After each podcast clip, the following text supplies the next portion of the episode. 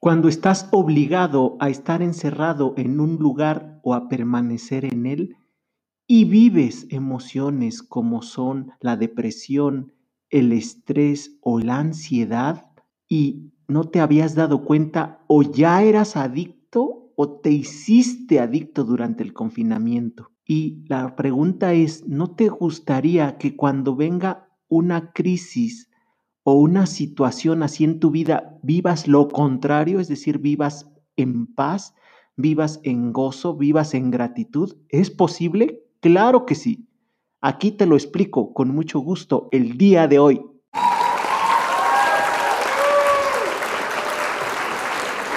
Estás en Pasos de Sabiduría. Mi guía hacia la evolución, con Eric Lozano. Bienvenidos. Cuando estás confinado, cuando estás obligado a quedarte en casa, resulta que la mayoría de las personas de la humanidad no están muy acostumbrados en pasar largos periodos en el hogar y también hay muchos que no están acostumbrados a pasarlos de manera solitaria o solos, solas. Y se desatan muchas emociones que son emociones a las que ya estás acostumbrado, acostumbrada a vivir, solo que tal vez no te has dado cuenta. Y estas emociones, estando en un periodo de confinamiento en, en el hogar, pues brotan dependiendo de las circunstancias. Y estas emociones principalmente son tres, que es el estrés, que es la depresión y que es la ansiedad.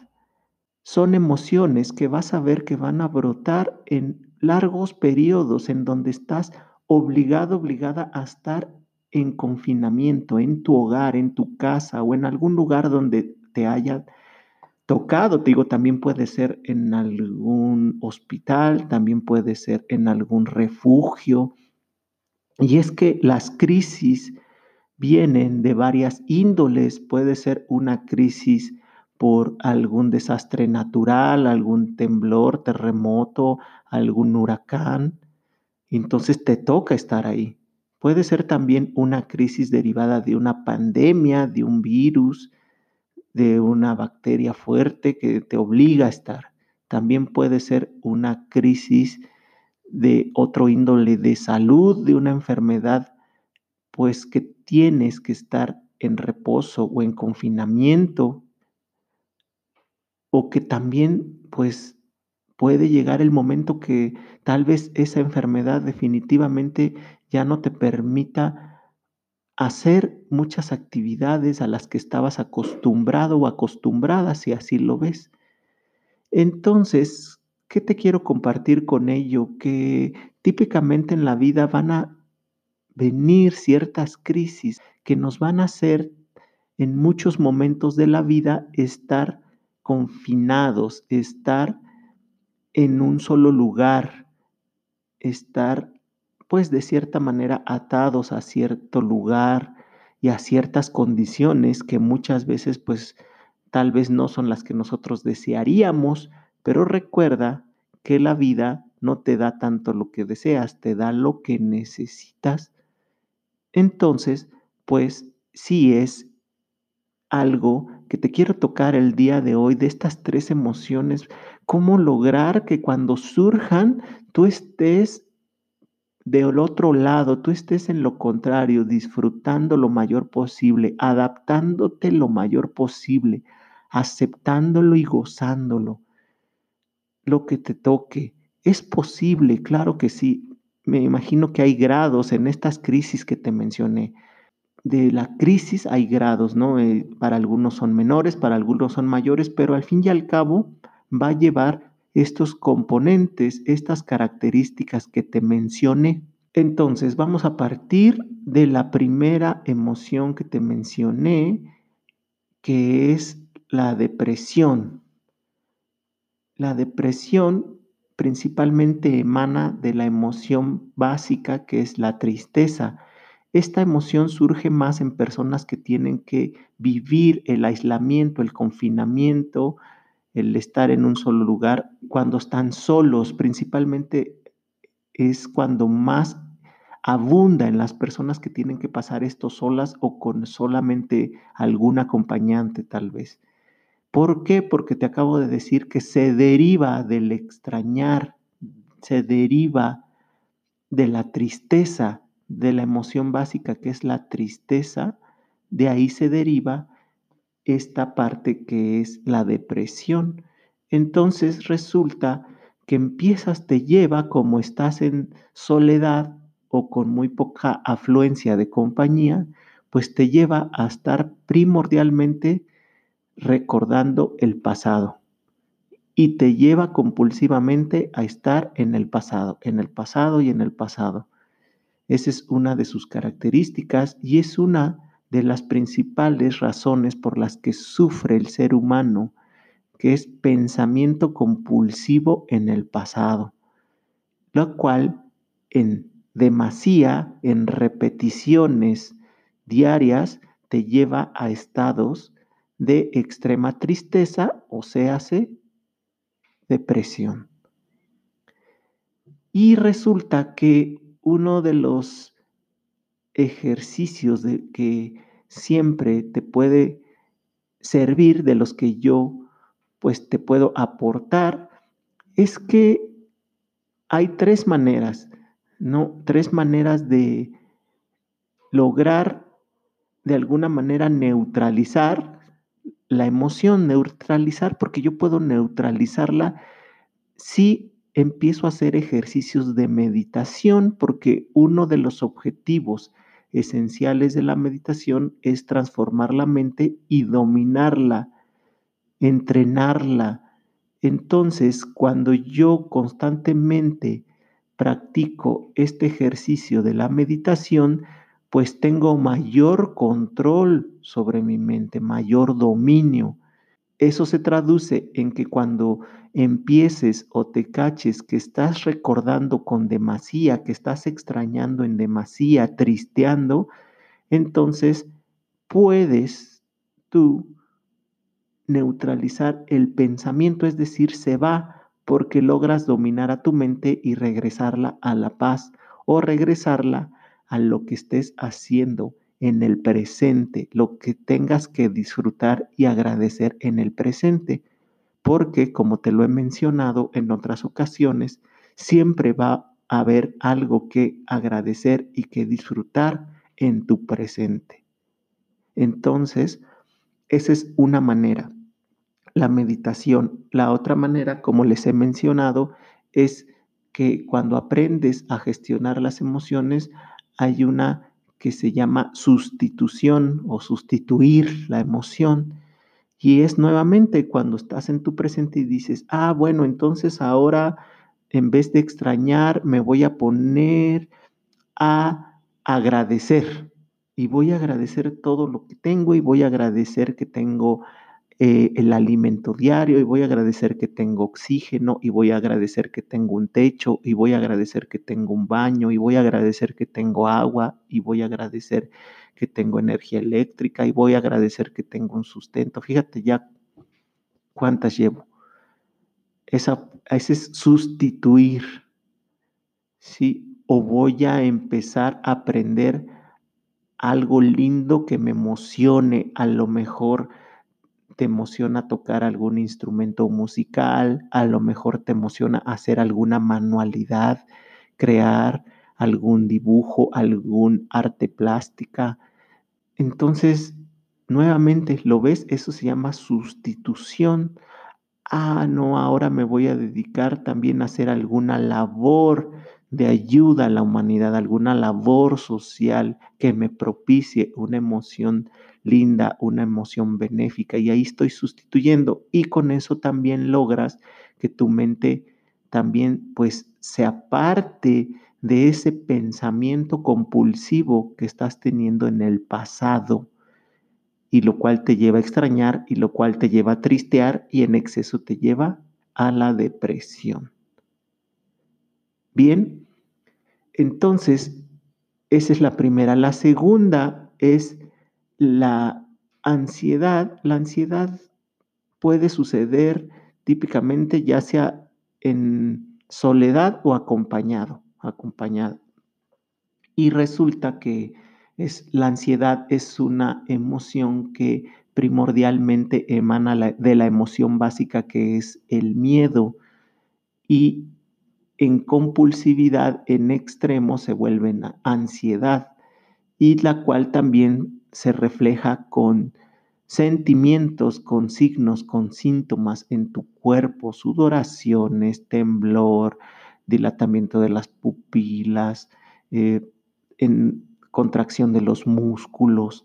Pueden ser en varios de estos que te mencioné, varía también dependiendo del organismo de cada quien, pero también se traduce en reacciones en tu cuerpo dependiendo de, te digo, los tipos de ansiedad que te dé. Entonces, pues esto resulta que te menciono que emana principalmente de la emoción del miedo. Miedo a que me vaya a enfermar y me vaya a agravar. Miedo a que se me va a acabar tal cosa. Miedo a que me van a abandonar. Miedo a que no me van a aceptar. Miedo a vivir algo que ya pasé y que no pude superar y que no pude solucionar en su momento y empiezo a entrar en pánico o en ansiedad. es que si me pasa esto, y es que si el otro, y es que si me abandonan, y es que si no me aceptan, y es que si ya no salgo, y es que si el mundo se acaba, y es que... Y, empiezas, entonces se refleja con, con los síntomas, signos y sentimientos en tu organismo y en, eso entras. Y nuevamente regresamos a lo mismo que te comenté hace un momento. Cuando tú trabajas mucho en adiestrar tu mente a través de la meditación, es, es uno de tantos adiestramientos, hay más, pero ese es uno, entonces regresas o tienes el control, el dominio de regresar a tu mente nuevamente al estado de paz. Ese es un tip, la regresas a tu estado de paz. La regresas a lo que le llaman algunos la no mente o la regresas al aquí, la regresas en el momento en el que estás. Y nuevamente en el momento en el que estás, pues te enfocas en agradecer, en aceptar, en disfrutar lo que estás viviendo. Esa es una manera. Y la otra manera que te puede servir mucho es lo que a lo mejor hayas escuchado que muchos le llaman la fe. La fe, hay varios tipos de fe, fe en ti mismo, fe en ti misma, pero también hay fe en la vida, fe en, en el universo, fe en Dios, como le quieras tú llamar, en el Dios que tú creas. Entonces resulta que esas fuerzas, esas energías externas, por supuesto que tienen una interacción con nosotros. Entonces, cuando tú confías demasiado en la vida, en Dios, en el universo, y dices, es que yo sé que primordialmente todo lo que venga es bueno para mí, aunque al principio así no lo veas. Primordialmente todo lo que venga es bueno para mí y eso te sirve para neutralizar esa emoción de la ansiedad, es decir, confiar más en la vida y también confiar más en ti, porque entre más te encuentres contigo mismo, contigo misma, entre más te descubras cómo funcionas, entre más te descubras cuáles son tus verdaderas adicciones a emociones, te vas dando cuenta, te vas dando cuenta de a qué eres compulsivamente aficionado o aficionada, a qué emociones, y entonces las vas trabajando y te vas dando tiempo para ello.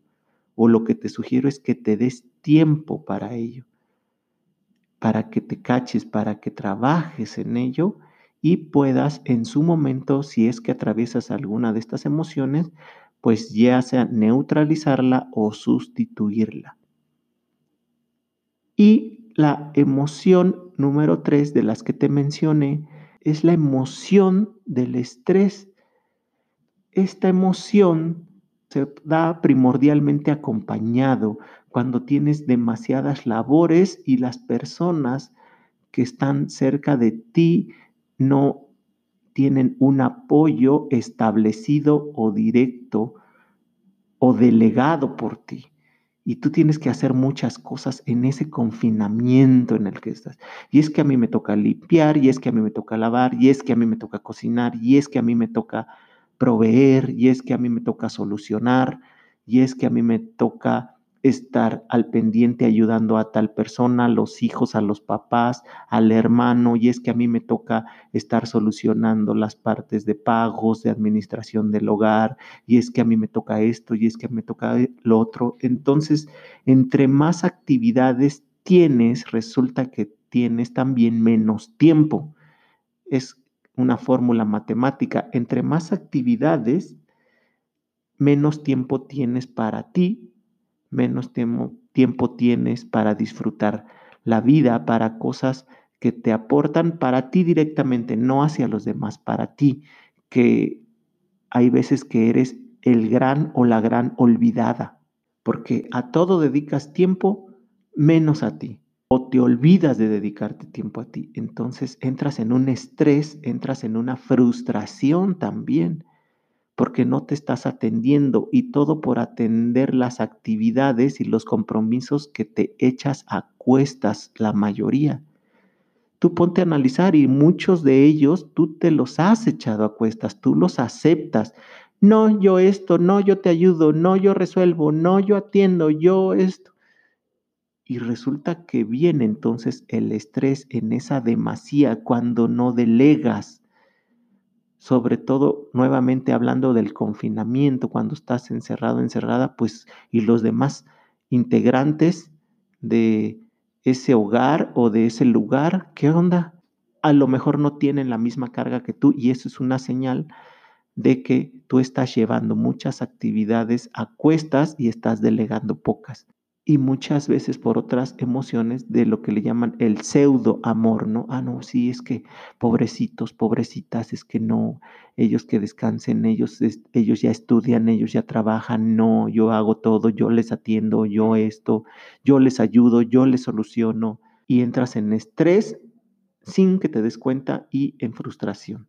Entonces, nuevamente aquí el tip que te doy es delega, delega y ámate más esos dos tips te doy. Delega y ámate más. Delega, delega, reparte tus actividades y ámate más. Ámate más se traduce en mayor tiempo para ti, en que destines tiempo para encontrarte, para tu salud, para consentirte, para hacer actividades que te gustan, que te llenan de amor, que te llenan de emoción, una emoción linda, benéfica. Hay muchas tú debes saber cuáles. Entonces, es una parte del ser humano que tiene que ser atendida. Tus aficiones lindas, tus sueños, tus emociones constructivas, que muchas veces las has olvidado por echarte tantos compromisos a cuestas. Bien, con gusto de compartirte un día más aquí en Pasos de Sabiduría para ti, para que vivas una vida feliz, para que vivas una vida de mayor gozo y para que vivas una vida de mayor salud. Te saluda tu amigo Eric Lozano. Recuerda nuestras vías de comunicación al correo electrónico pasos.sabiduría.gmail.com pasos.sabiduría.gmail.com y también en nuestra página de Facebook en Pasos de Sabiduría donde también nos puedes contactar por mensaje si quieres que toque algún tema especial. Si tienes alguna pregunta acerca del tema que toco, que he tocado, también. Y si quieres alguna ayuda personal, también con mucho gusto te apoyo en consultas personalizadas. Contáctame y será un placer ayudarte. Gracias. Bendiciones. Gracias por haber compartido con Pasos de Sabiduría, mi guía hacia la evolución.